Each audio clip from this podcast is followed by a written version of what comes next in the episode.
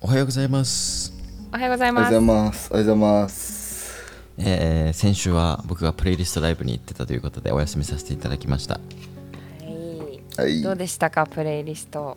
ライブあの今まで行った、まあ、なんかプレイリストライブが何かっていうのを簡単に説明するとうんうん。これ年に1回ワシントン DC とオーランドでひか開かれるクリエイターに向けた特に YouTuber と TikToker 今はねに向けた、まあ、コンベンションになるんですけど、まあ、有名なアメリカのクリエイターが集まってパネルディスカッションしてたりとかどうやってこうミリオンビュー取るのかとかどうやってヘイターをヘイターとこう関係を保っていくかとかまあなんかそのソーシャルメディアで活躍する人の苦労とか戦略とかまあなんかそういうところのディスカッションがあったりとかあのまあなんかキックオフパーティーみたいな感じでえーまあクリエイターの中にも歌を歌う人もいればダンスする人もいればまあコメディアンの人もいるいればストーリーテラーの人もいるわけじゃないですか、だからそういう人たちがステージに上がってそれぞれの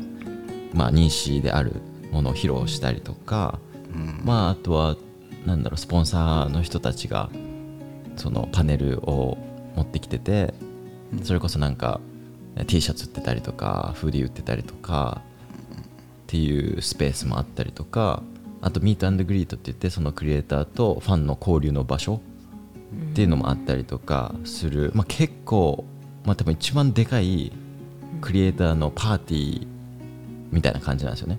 パーティーっていうか、まあ、プレイリストライブって言うんですけどそれがで本当にいろんな州いろんな国からクリエイな人クリエイターの人たちが集まってなんか交流してるみたいなっうんうんていうところで。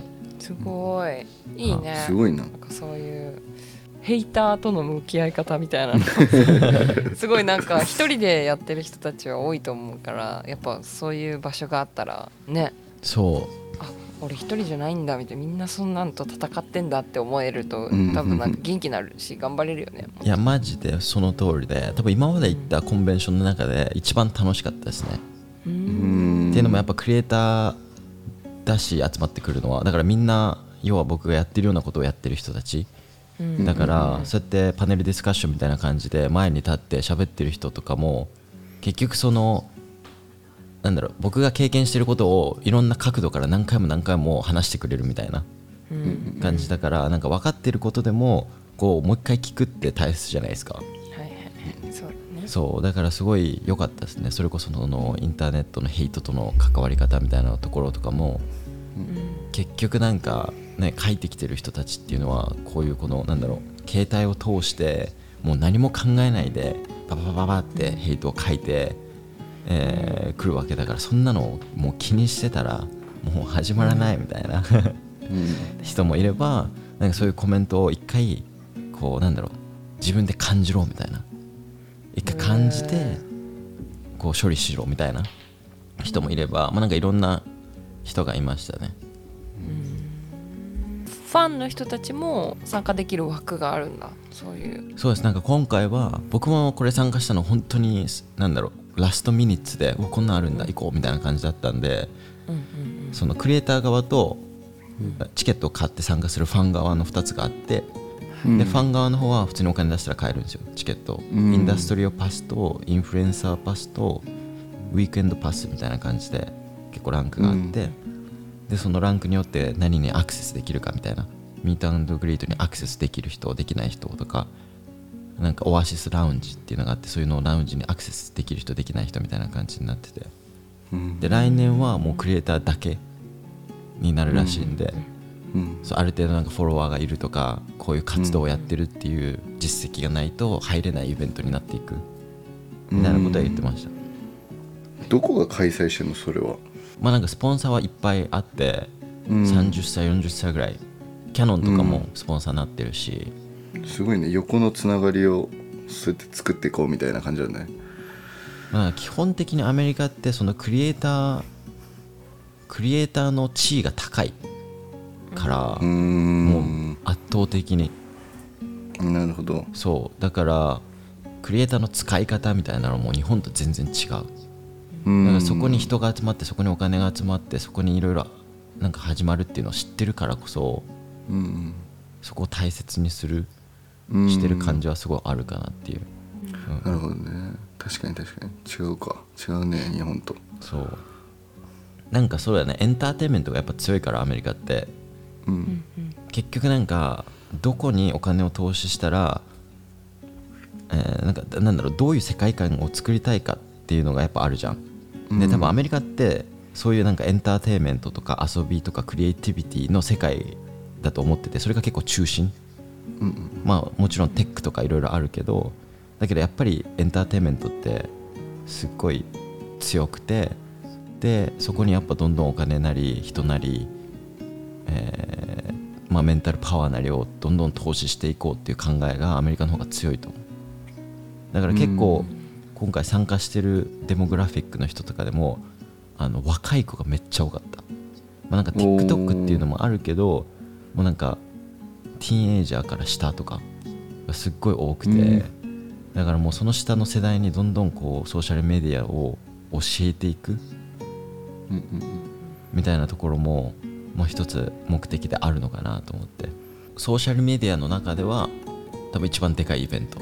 うん。うんまあいろいろコネクションもできたんでねよかったですね。うんなんかミスタービーストっていう YouTuber がいるんですけどその裏で働いてる人と会ったりとか、うんうんうん。えー面白いね。はいそうだよね。アメリカの YouTuber とかってなってくるとまたもっとなんか格がまた違うもんね。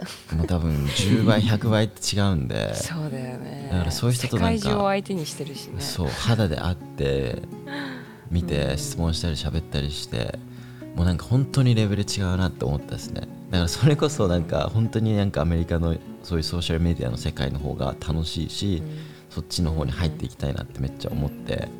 うん。でなんかスティーブン・ヒーっていう YouTube でも5ミリオンサブスクライバーいってる人といろいろ話してたらそのマネージャーともつながってでいろいろなんか YouTube のアドバイスとかも今後していってくれるみたいなところまで持っていけたんで、うん。もう広がっていくかなっていう感じです。まあもう英語喋れる人の特権だからね。そうですね。ねえ。やっぱ言語って英語って強いよね。強いね。改めてね。そっかそっか。お疲れ様でした。いえいえ。まあてな感じで今週ですね、はい。はい。はい。あのーそう今日はあのまあ一応テーマとしてることはあるんですけど、はい。あの先週の回18エピソード18に対してのお便りうをん。いくつかいただいてたので、うん、お。なんかせっかくだったらちょっとまああの掘り返しになっちゃうけどうんうん。あの、まあ、リスナーさんがどんな感じでこう前回のエピソード2つちょっと抜擢してシェアしますね。はい。まず1つ目、まあえっと、前回話してたのは焚き火派か。焚き火。焚き火派か。戦う派のか 社会と戦っていく荒木君に関しては0100だからじゃあどっちにするのかっていうお話とかをしてたと思うんですけど。そうそうそう。皆さんが言っていたいわゆる体験派焚き火派の人たちは自己決定をする機会が多いから人間本来の幸せにつながりやすいんだと思います。うん。っていうこの方の意見。でそう。でも、えっと、吉野さんが言っていたように別にそれが幸せな人はそれでいいんだと思います、えーその人たちを否定したりとかはしないです。何が好きで何が苦手でどんな場所にもしくはどの国に誰とどうやって住みたいかそんなの人それぞれでいいと思います。規模が大きすぎて深すぎて一言じゃ難しいですが今の世界で生きていくにはある程度お金は必要でそのためには働くことが必要でそのために知識やスキルがある方が相手も扱いやすいだろうからとりあえず普通になりたがる人が多いのかなと思います。むしろ普通じゃないと怖いんだと思います。同調圧力がすごい日本は特に。どんな形でもいいから海外に出て自分がマイノリティになる経験をすることが私はすっごく大切だと思います。日常から離れて言語も文化も何もかも違う環境に飛び込んで自分がマイノリティの立場に立って傷ついたり感動したりする経験をすることで世の中は普通って言葉じゃ語りきれないことに気づくと思います。人それぞれの個性がもっと大切にされてほしい大切にしたいと思えるきっかけになると思います。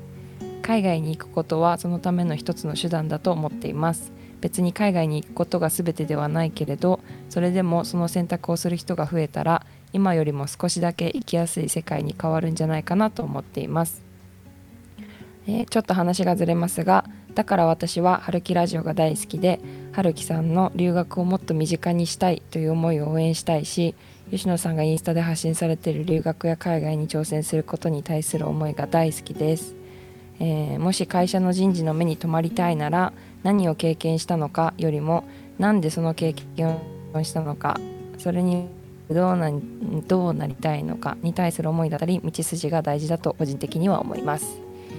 はい。ということであこちら元子さんですね。なるほど。うん。いいっすね。リハということで。いやいいっすね。なんか こうやって一人でも意見くれると、なんかコミュニティが3じゃなくて4になったって実感できるのが わかります、うんうんそうだね。ここ最近で一番嬉しそうです春樹がごい。いや僕でも考えたのがなんかこのポッドキャストにもっとなんかゲストを呼んでいくのも楽しそうだなっていうのを僕ちょっと考えたことあって、うん。結構なんかアメリカのポッドキャストとかでも、もうなんか1人とやってる2人でやってる3人でやってるっていうのもあるんですけどもうなんかテーブル5人6人で囲んでみんなで討論してるポッドキャストとか今最近めっちゃ多いんですよ。えー面白すごいよね。そう。それ。そう。まあでもそうなるとなんか顔出さないと結構誰が喋ってるの今ってなる。うんうん確かに。確かに。のはあると思うんですけど。でもなその元子さんの話に戻るとその体験の方が幸せ体験型の方が幸せ度は高いっていうのは絶対間違いなくあってこれはハーバードの研究で最近出たんですよ。もう70年ぐらい研究してた結果なんですけど幸せ度って富とか名声とかお金ではえー、とそこは直接的に幸せ度には関係なくてコミュニティ人との関係性で幸せ度っていうのは変わってくるっていう研究結果がもう出たんですよ。うん。なんでそのもう結局どういう体験をしてどういう人たちと一緒に過ごして、えーどういう人生をこう想像して生活していくかっていうところに結局幸せ度ってあるなっていうのは間違いなくあると思うんでだからそこにこう気づくか気づかないかっていうのは大きいと思うしただそれを気づいたところでこういう社会っていう、まあ、システムがあって今までずっと同じ形でこう作られてきた形があってそこにある程度こう自分を曲げて曲げてじゃないけどちょっともう当てはめて、ね生活していかないといけないところはあるのかなみたいな。だからなんかハイブリッドみたいな、うんうんく車も今そうじゃないですか。こうガス車とエレクトリックのこう移行のタイミングでハイブリッドがあるみたいな。だからそれを必要とされるタイミングなのかなと思っております。そうだね。あともう一件読んでいいですか、はい。うん。い、いですか？はい。えー、とペンネームドムさんからですね、えーいつもインスピレーション高まるトピックありがとうございます。今回の資格や学歴の話も面白い内容でした。自分もニュージーランドに3年ほどいて先日帰国したばかりで共感できる部分がたくさんありました。確かに外に出た方がオープンになれますしやっぱり帰国すると窮屈に感じる部分がたくさんあります。働きすぎというのもすごいわかります。日本では無理やり残業とかさせられたり帰りたくても上司がいるから帰れない。上からの圧でやらされてるなどの感じが強い気がします。ただ本当に成功していたり成果を出している人ほど血のにじむような努力をしていると思います。成果を出すには人の倍以上やらないといけないのも事実なのでそこは捉え方かもしれませんね。履歴書に関しては写真本当に必要ないと思います。応援してます。頑張ってください。ということですね。ありがとうございます。いいいですね。うん。成功してる人ほど血のにじむ努力をしてる。どうかな、ああもうあかんドムさんすいません。どうちの春樹がすいません、ゲストで来てもらおう。春樹くんはちょっとねもう結構深いとこまで行ってるますので。すいません。まあでも本当にあの地のにじみような努力をしている人もいるのではないでしょうか。いやそれはいると思います。まあでもそうやってまあやっぱりこれそうだね。これはラジオ聞いてくださってる方海外出てる方も結構多いと思うので、うん。まあ実際に私たちもね海外出たことはあるし、まあ、その旅行とかそんなんでもいい。もうなんか留学だけじゃなくてもねちょっとこう外に出て外の世界をなんだろう日本と少し違う部分を見る見てから日本をこう客観視してみるとなんだろうまあそれいい悪いは置いといてまあなんか見え方少しちょっと変わるなっていうのはね皆さんのコメント聞いててもあみんな共通してるなっていうのは伝わるから。そうですね。そういうことですよ皆さん。コミュニティが3から5に増えました。ありがとうございます。やった。こうやってメール送ってくれてるイコール参加してくれてるっていうことだと思うんで、そうだね、はい。とても嬉しい。ありがとうございます。すごい価値がある方メールだと思いますんで、ありがとうございます、はいてな感じでイントロいきましょう。はい、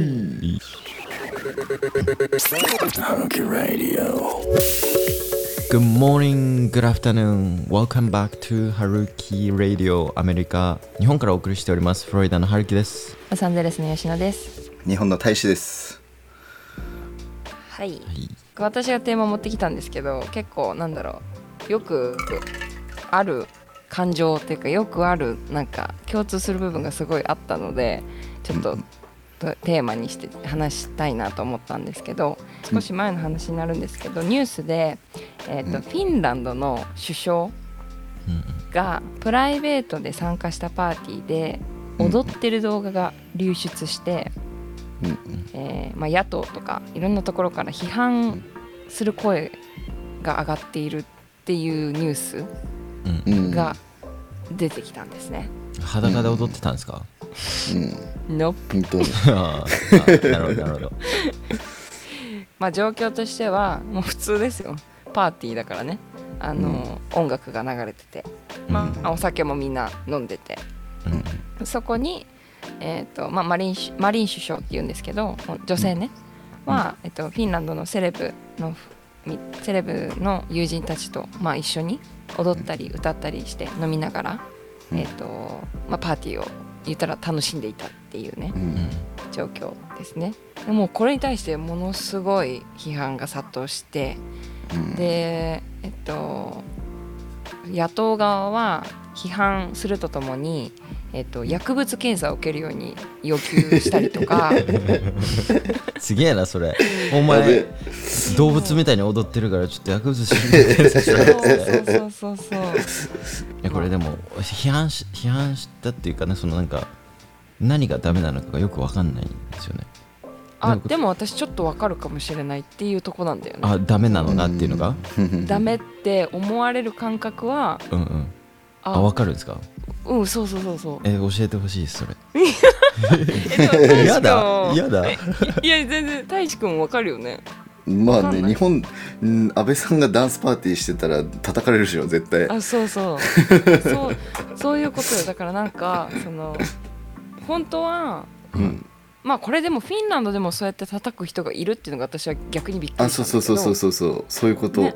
うんそうよね。海外でも叩かれるんだみたいなうんあそういうことですか。うん、うん、だからなんか私が育ってきた環境とか、まあ、日本っていう、まあ、国もしくはその周りの環境っていうのはうんやっぱりこのなんだろうな、まあ、周りの目を気にするじゃないですか。日本人って基本的に。うん。でこうなんか肩書きとかあのもう見た目っていうのをすごい重視するなと思ってて例えば本当に自分が結構上の立ちそれこそ国のトップに立ってるとかっていうレベルでうんうん。そういうなんか何パパーティーそのお酒飲んで踊って激しくみたいなそういうちょっと何？あれなんて言ったらいいんだろうね表現的には。ダメなことじゃないんだけどはい。うんその肩書きとはなんか比例してないというかイメージがねなんかこううん。ちゃんとしてないといけないみたいなイメージがついてしまってそれ以外のことをしちゃうとなんか言われる。それってそのなんかうん。首相っていうのはこういうあるこうあるべきだっていうのを仮想でうん。僕たちが勝手に作っててでもううん。本当は誰もそれそんなこと思ってないけどだけどそうだよねっていう仮想のうん。首相っていうイメージ像があってじゃうん。あそれから離れた時に別に誰も困ってないし別に誰にも迷惑はかけてないけどだけどそういうイメージ像から外れたからみんなが批判するんじゃないんですか、それって。あそうそうそう。本当にそう、でそれに対してあ罪悪感。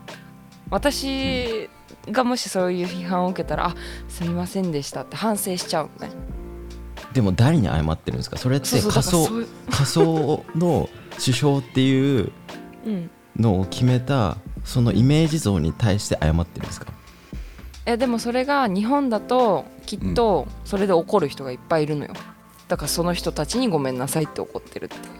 あ謝るっていう、うんいそう。だからなんかなんだろう。まあ結局このマリン首相に関してはいや私は人間ですっていうことでうん。あの全然その 批判に対して。ごもっとも。いや本当そうなんだよね。そうごもっともなんだよ。あのその批判に対して日本だったら多分みんな謝罪するだろうなっていうところをあーあしてないのこの人はね。あしないですね。なむしろパーティー好きを公言。はいはい ね、はい。いいねいいね。またやるなまたやるなこれ。これまたやるぞ。いややるやる全然。またやるなこれ。えっとふもう伏線だよこれ。そうだね、えっと、一応ねスピーチをして あの言ってたコメントは「私も人間です。この苦しき苦しく暗い日々の中で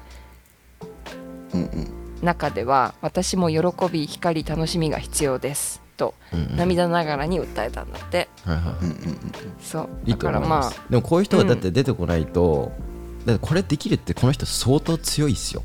いやだって基本的にだって謝るじゃないですか、うん。うんだけどその批判の声とか怒ってる人のことも絶対まあ耳にも届いてるし心にも届いてるけどだけどそれを理解した上で自分の戦略として謝らないっていう風に取ってるわけじゃないですか。うん。だからこの人は相当強い人間ですよ、そうだね、はい。や本当にそう思います。でもでもこのこのパーティー逆にその発言をしてパーティー好きをむしろ公言したっていうことはもうあのい一部の人にはあの世界で最もクールな首相で取り上げてたりとかあのそう女性の方からはすごいねなんかあの賛賛同賛同を得て、あの逆に人気が上がっているっていう記事もあったので、そうそうそう。まあなんか今回そのそういう捉え方をされた上で、まあ、まずこのマリン首相の対応がかっこいいっていうのとあとは 日本日本だったらそうはなんないんだなっていう。なるほど。だからまた日本のなんかちょっと癖のある部分が浮き彫りになるというか。かっこいいでしょ？だってねプライベートのパーティーでしょ？まずプライベートのパーティーになんでその動画が入ってくるの？っていうところ。しかも踊ってるだけでえこれ炎上するの面白くないですか？もっと汚いことやってる人いくらでもいるよ。マジで。いやだからなんか面白いですね。本当に。しかも多分これ女性じゃなかったらあれ流出してないですよね多分。あそうなのかな。ああると思いますイメージが。ああなるほどね。女性は清き美しくそんな踊りませんみたいな。うん。絶対あると思いますよそれでも。うんなんか日本に住んでた時は本当こういうねしがらみがものすごいあった。日常で。あ多分性格的な問題もあっただろうしプラス周りもそんな感じだったしみたいな。うん。えその踊っ踊ったらダメっていう感じですか？あいや私はその首相じゃないから踊ってそんなクレーム来ないんだけどさ 誰も見てないから。吉野踊ってるよ。みたいなえでもそんなそういうダメだろみみたいな。誰だよみたいなえ部署どこですか？部署どこでしたっけ？吉野さ部署。でしょ部署？んはい。焚き火。部署いやじゃあ大丈夫だよね。じゃあ大丈夫だね。いやいや違う。踊るとかじゃなくてさ。なんかない？なんかない？こういうエピソードない？うん。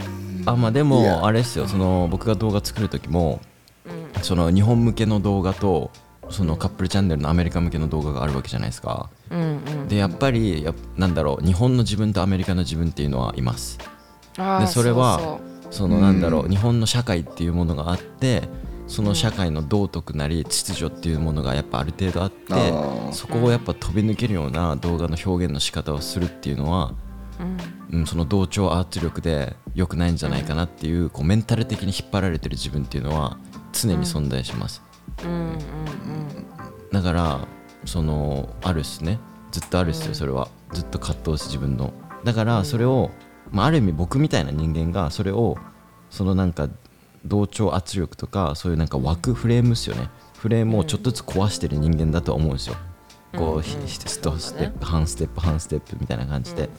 でそれがなんか行き過ぎた時とかにこうなんか炎上したりとか批判されたりとかこう目につくからねこう出る釘は打たれるっていうじゃないですか。はい。だからあんまりこう出過ぎないようにだけどある程度ちょっとずつやっぱそのフレームワークっていうのは大きくしていかないといけないとは僕は思ってるから動画でもちょっとずつこうなんだろうステップアウトするじゃないけどまあそれこそステッピングアウトオブカンファートゾーンですよ。もうこれ戻ってくるんですよいつも。そういうことだと思いますけどね。確かになそれはありそうだね難しいな。なんか細かいことだっていろいろあるけどななんか。いやもう全部よ。全部。もうなんか日本にいる時の自分が本当に嫌いなのよね。うなんか。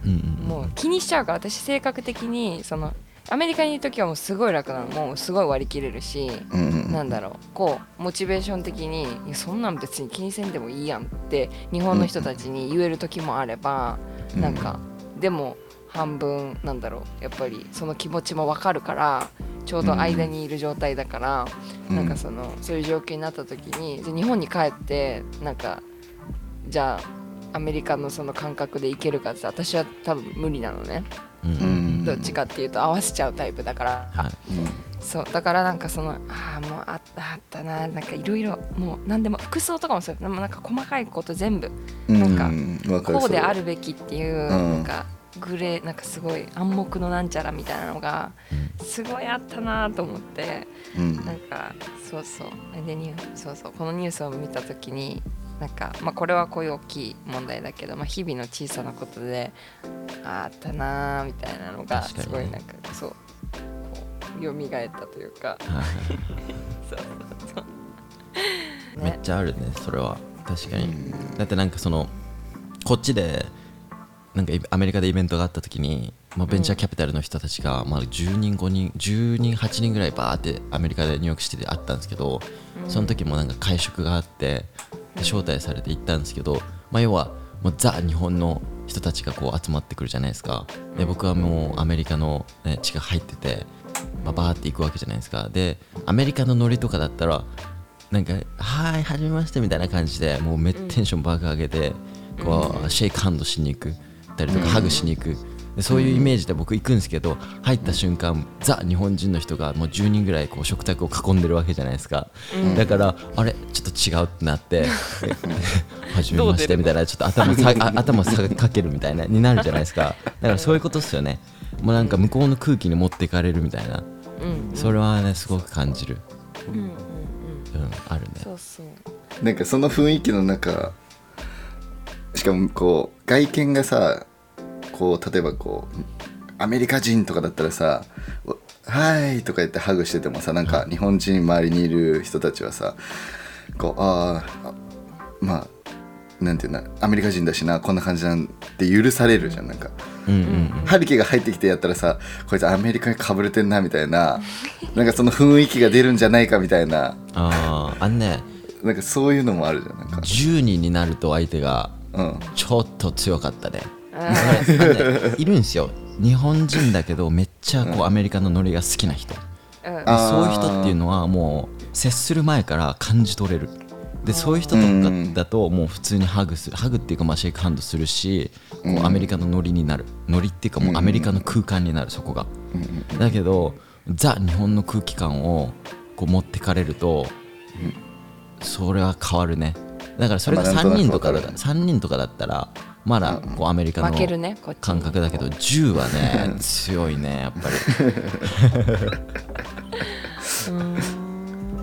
まあでもベンチャーキャピタル結構なんだろうアメリカの雰囲気それでもやっぱ強い方だからまあなんか全然そんなカチカチはしてなかったけど、なんか僕が考えたのがまあそれがね本当にザ日本の企業の人が10人来てでたそこにね僕が一人招待されるみたいな時があったら多分もうねもうペコペコになっちゃうんじゃないのかなっていう。だからなんかそういう意味でもやっぱり会う人っていうのはこうなんか選ぶじゃないけどうん。まあなんかそうなっちゃうよね。こうどういう人とつながるの、うん。つながるべきかべきじゃないかじゃないけどうん。そういうところは見るようになるかなっていう。そうだよねそうなんかでも向こうのなんていうのそれぞれの国のさそう言ってた道徳秩序とかさ道徳上のさ、そういうのを守るのはあのすごいいいことだと思ってて別になんかその全部を全部なんだろうアメリカだったらこうだからじゃあ日本でもこうしようみたいな考え方ではないんだけど、うん。うんそういうわけじゃないんだけどなんかそういうねあの明らかに無駄ななんだろう無駄なやつあるじゃないですか。無駄。なんかそう。僕無駄っていうよりか足りてないと思うんですよねどっちかというと。足りてない、うん。はい。足りてない。例えばなんか挨拶とかでもそうですけどうん。僕なんかその、まあ、これをなんかビジネスでやれとは思わないですけど例えば家族でハグするとかっていうのは僕必要だと思います。それって多分コミュニケーションのの部分はい。なのかな、あの握手するとかうん。ハグするとかうん例えばなんか「ILOVEYOU」って伝えるとかってうん。日本とアメリカを比べた時に圧倒的に日本足りてないと思わないですか？うん。こうなんか愛を感じててもそれをそう形に落とせてないっていうか。うんうん。だから僕なんかその日本人の何ですっけ自己肯定感がすごい低いじゃないですか。あれの一番の根本的な問題ってその家族の中での愛のコミュニケーションが足りてないのが一番だと思ってるんですよ。うん。うんアメリカだともう寝る前起きてからどっか行く時でも「ILOVEYOU」絶対伝えるしハグするんですよ、うん。それはもうなんかあのールーティンなわけですよ。うん。そうね。でなんかまあまあ日本はそれなくてでもどっちかというとこう社会に出るためにお前はこの学校に行けお前はこれになれ。僕もだってちっちゃい時からお前は東東大の医学部に行くってずーっと頭で言われてたんですよ。ずーっとお前は東大学部東学東大学部東大学部って。えで俺ちっちゃいなりに東大医学部ってなんだろうみたいな。で医学部っていうのを知らなくてずっと僕医科って聞こえてたんですよ。東大医科。東大医科。東大医学部。なんだろうみたいな。えそうなんだ、はい、でなんかやっぱりそのなんか親の期待っていうのがあるじゃないですか。じゃあその親の期待ってどっから来てるかって言ったら社会から来てるわけじゃないですか。その社会が求めるものが親に伝わって親から子供に伝わるみたいな。でそういうのが今の日本だと思うんですよ。今の社会はそういうなんか資格とかそういうなんかなんかいい大学に入っていい社会にはいいい会社に入るでいい収入を得るっていうのが、まあ、成功の一つの形としてこう回ってるじゃないですか。でそれは親親はそれを感じ取ってそれをそのまま子供にこう伝えるっていう流れがあってでもなんか根本ってそこじゃなくてもっとなんか人間レベルでの愛のコミュニケーションが足りてないんじゃないかなと思ってだからそうやってなんか育ってきた子供たちってその、えー資格をどんどんやっぱあの求めるし何か親をあの親に褒められたいからそういうね点数とかを求めてこう努力して親に見せて親から認めてもらうみたいな。でそれがなんか愛の形って思っちゃってる。っていうのがあるんじゃないかなって。うん。どうですか大志くんうーんそうだな。なんだろう。難しいっす なんかねでもさ、うん。あれじゃない？なんかでもまああのなんかなんだ愛の形とかさそのうん。家族同士のコミュニケーションの取り方とかはさなんかそれぞれあるじゃん。そのうんだろ日本は日本でさ多く言わないけど分かり合ってるみたいなさ、夫婦とかもいるじゃない、うん。あれはあれで私かっこいいなと思うんだけどそのうん。なんかあからさまに全部をこう表にこうはって出すんじゃなくて、まあ、育ったカカルチャーがそういうところだからこそのそこでの愛の伝え方っていうのはきっとあるから、うん。なんかまあそのね愛情表現をしたい人はどんどんすればいいと思うけど、なんかねそれをしてない人がなんかその愛がないっていうわけではないと思うんだけどさ。うんそう。だからまあそのそれぞれの形があるからいいけどでもそのねそういうなんだろうな。なんかね試してみたい。その例えば全くそういうことやらない家庭うんうんうんの家にそうカメラ置いて、もう1ヶ月必ず朝起きてと寝る前と「行ってくります」の時にあのハグと「愛してる」って言う言い合うっていうのをうん1ヶ月やってもらうみたいな。どんな感じで変わるのかみたいああとかね。うん。なんか普段言わないようなことを例えばそれをやったためにこう夕食の時にポロッとね言ったりとかうん、うんうんありがとうね。もしかしたらあるかもしれないし。そうそうそうそうそう。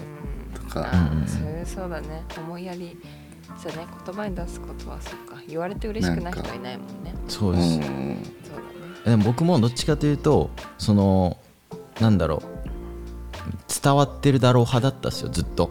うん。ハグもめんどくさいしシェイクハンドもよくわかんないし「I love you」って伝えるのもなんか本当にか自分が感じた時じゃないと、その「I love you」っていう言葉自体の価値が下がるんじゃないかなっていうのもずっと思ってた、だって挨拶代わりに「I love you」なんておかしいでしょみたいなね。うん。だけどなんかつたなんか言葉にしてそうやって思ってるんだったら伝えないと伝わらないんだなっていうのもすごい感じたうん。し、なんか不意にそうやって言ってくれると例えばその人がなんかしんどい時でもそういう言葉ってこうなんか蘇ってくるんですよね。そのなんかその人が辛い時にね。あそういえば家族の存在いたなとか。うん。あそういえば僕のこと愛してくれてる人いたなとかって。だからなんかそうやってなんか伝えとくのってその時はもしかしていらないかもしれないけどその人に何かあった時にこう蘇ってくるうんものになるんじゃないかなとか。うんうんうんまあ思ってること言える方が楽なんだよねお互い。って俺は個人的に思うから。うん。なんか日頃からそういう関係がある方がなんだろうな自分が楽。うんうん。でまあでもどうなんだろう。まあ真面目な人というか相手がどう思うかとかすごい優先する優しい人が多いのか。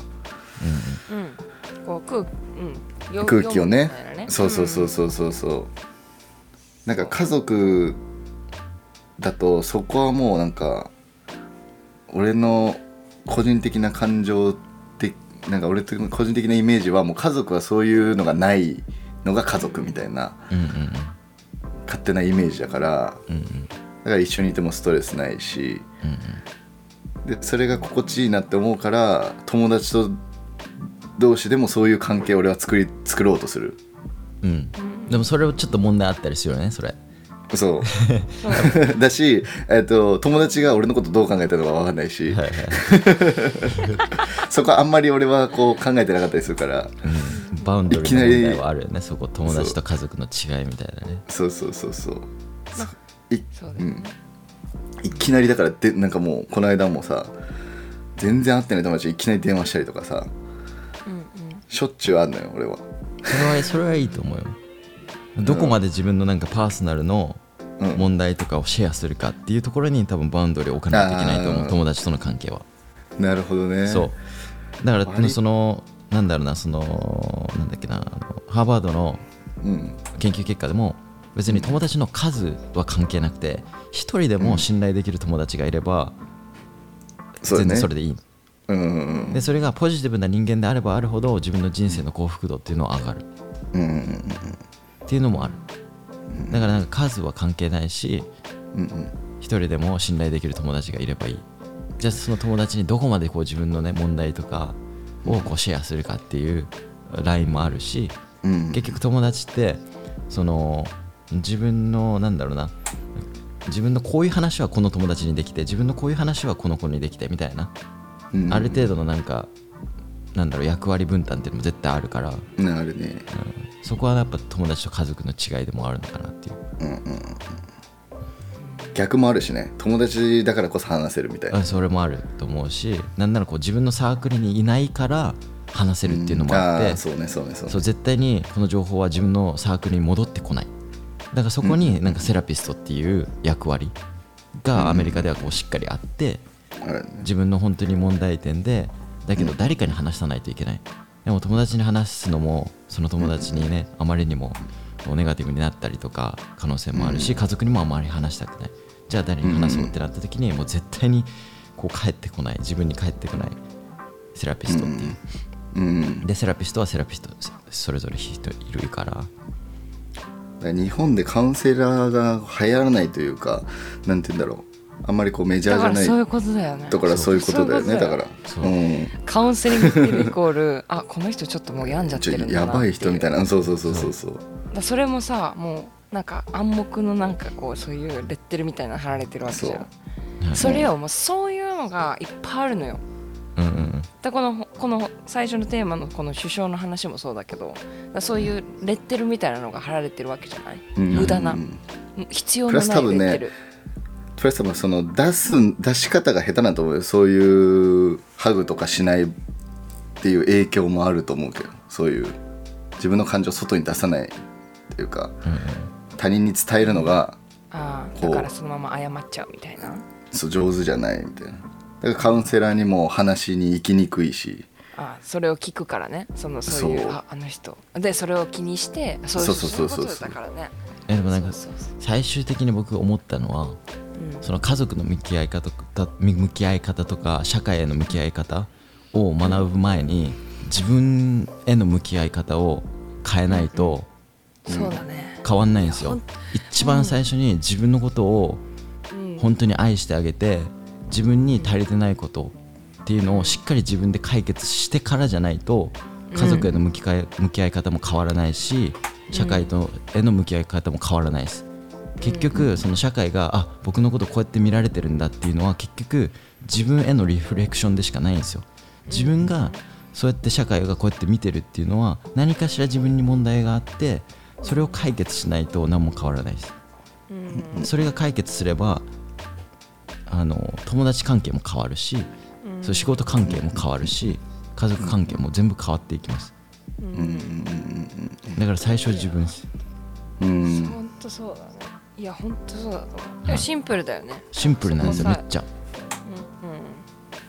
ああそうだね、はい。本当そうだと思います俺が中俺は中学の頃にそういう自分を見つめ直した機会がありましたね。そうですか。そっから変わったんですか？ああそっからだいぶ変わったと思う。あ仲良くする人が変わったって言ったらなんか語弊があるけど。うんうん。なんて言うんだろう。俺が行くっていうよりはこう周りにいた人も変わったしうん。結局やっぱ広く浅くからやっぱ狭く深くなるうんたんなって思うすごい。うんうん。あもちろんこうみんな仲もいいけどよりこう仲良くなった人がいたなとかいうか、うんうん。そうそうそうそう。うそうんだね。いや本当そうですよ。あの長く生きていくからなんだろう。本当多分疲れてくんだよねきっと。なんかそのいろんな誰かが決めたレッテルみたいなものとかに左右されてるともうなんかめちゃくちゃ疲れてくるからね。どっかでその自分自分の声を聞いてあげるってことだよね。なんかうん。何を求めるのか。何を何が大切なのかみたいなのをね。ちゃんと自分が分かることは本当そうだと思う。マジで根本解決だと思う。これからいろんな社会で生きていく中でね、うん、なんか前回のエピソードで話したことも今回話したこともなんかそこに、そこにつながると思う本当。うん。それさえちゃんとできてたら、うん。ちゃんとっていうかまあできればもうちょっと生きやすいというかうん。うん。うん。もうめっちゃ落ちたわ今。ありがと納得。う めっちゃ腑に落ちたわ、はい。僕もなんかね。アメリカアメリカ来てうんいろんな人になんだろうないろんなやっぱ違う角度からの言葉があるわけじゃないですか。うんある、うん。である。僕がよく言われた言葉は「お前はピ,、ピーポープリーザーだ」っていうのをめっちゃ言われてうんうん。こういろんな人にフェイバーをしすぎ自分の価値をもっと知れ。うん。で自分の価値を知らないからいろんな人にこういろんなお世話をするんですよね。うん。でもそれって自分のこうエネルギーをこういろんな人にバーって使っていってうん。まあなんかある意味こうテイクアドバンテージされてるんですよね。うん。だけどそのエネルギーをじゃあ自分に使えれば自分自身をの成長につながるしうん。でなんでそうやって人のこと人のお世話ばっかりしてるかっていうと結局自分に自信がないんですよね。そうやって周りの手伝いとかをしないと社会から自分の価値を認め認めてもらえないと思ってるから。うんじゃなくてもうその全てのエネルギーを本当に自分の成長にフォーカスする。うん。っていうところにこうシフトすることがすごい大切です。うん。だから朝起きて筋トレしてとかうん。どういうものを体に入れるかっていうのももうしっかりこう考えてうん。でどういう仕事を受けるかっていうのもそうだしうん。どういうものが結局こう自分のところに自分のところに帰ってくるって言ったらちょっと言い方あるかもしれないけど結局なんか自分を大切に一番最初に大切にできてないと他の人を大切にすることってできないじゃないですか、うん。自分が怪我してるのに他の人の怪我を癒しに行くじゃないけど。うん。だからそこをもう一回多分考え直すタイミングとか時間っていうのは絶対あった方がいいと思います。うん。まとまりました。止まりすぎた ワンオケロックのライブ行きますよ僕。人生初めめてっちゃ話変わるやん。しかも今なんつった？ワンオケロオケロオケロワンオケロック。いや謝れ違う今ちょうどちょうどいもう行くな。違う今ちょうどさインスタひら開いたらさこのタイムズスクエアのさビルドボードに「ワンオケロック」っていうのが上がってて。うん。あれ日本語なんていうの？ワンオクロック？ワンオクロック。ワンオクロック。英語ではワンオアメリカは？ケあワンオケなんだ。あワンオケ。なんだ。そうだよ。なるほどね。それ失礼した。はい。間違ってないです。うん。アメリカ仕様だから。アメリカ仕様ってか違う、うん。あのあのワンオケロックは今世界に向けて活動してますから、うん。でもあのあれテーブル囲って10人ぐらい日本勢がいたらなんていうの？ワンオケロックえついてけ。もうダメです。もう。もうダメです。いや俺仕様についてこいもう。もうダメですよ。何人かはうってなってると思う。いやもうそういうやつはもう遅れてるもん。そういうこと。でもそんな気にしなかったらいいんだよ。気にせずいけばいいんだよ。ちょっとダサいんだよなワンオケになるだけでちょっと。ちょっとダサいんだよな。やめて世界一のファンがいるんのヒーロだからーディスランいやいや春樹が春樹が唯一聴く曲アーティストですから。そうだよ本当に。ケイラちゃんももうねアルキイコールワンオケそのうち多分春樹になるよ。ハルケもいいねでも。ハルケオッケーハル春樹。ケみたいな。言いやすそうだけどね春樹よりね。発音しやすそうだけどね。ハルケアメリカ人。ハルケハルケあのねは H がねなかなかね聞き取ってくれないねこっちの人に、ああそうなんだ。うん、やっぱなんかハイピッチだからさ H って。うん。ハルキ大大使もダメだね。うん。なんか。S と H となんだっけなあとあと2つぐらいあるんだけどそれはねあのハイピッチなねサウンドで聞き取りづらい人はいる。ああそうなんだ。ううん。耳。H なんて H から始まるから余計だよね。そうなんですよ。あうん確かに確かに。ハルキハルキうんでもヘイリーとかいるよね。ヘイリー。ヘイリアメリカヘイあへヘイだと言いやすそうだね。ヘンリーヘイとか。ヘンリーヘンリー。へへへだと結構一個下がるじゃないですか。へで。でもえはーって上がるじゃないですか。へじゃあもうヘルケで。なんで俺なんで俺の名前を変えようとしてるの？まず。ヘルケ。言いやすくなるヘルケ名前変えるといろいろ変わってくるやん。う んだいぶ変わるよね多分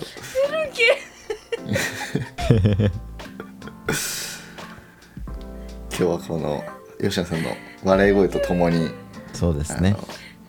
締めましょうかね。はい。人のツボってなんか人それぞれあるから面白いよねっていうところで。面白い、うんはい。ってな感じではい。締めますよ。もう使い物にならなくなったんで吉野さんが。いいです。締めてくはい。ださい、てな感じでエピソード19は以上となります。この番組に対するご意見、ご感想は、ハルキレイディオ at markgmail.com までにお送りください。それでは次回のエピソード20でお会いしましょう。またねー。ヘルケ。ヘルケ。バイバイ。バイバイ。